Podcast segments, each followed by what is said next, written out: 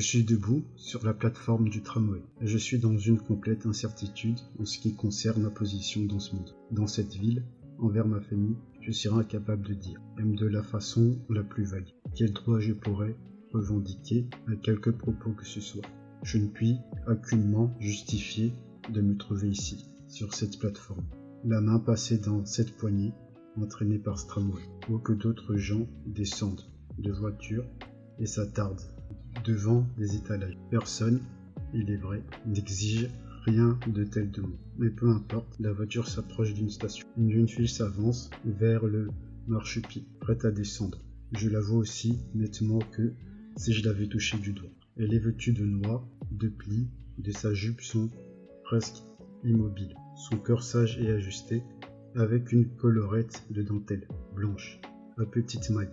La main gauche est à plat contre la paroi de la voiture.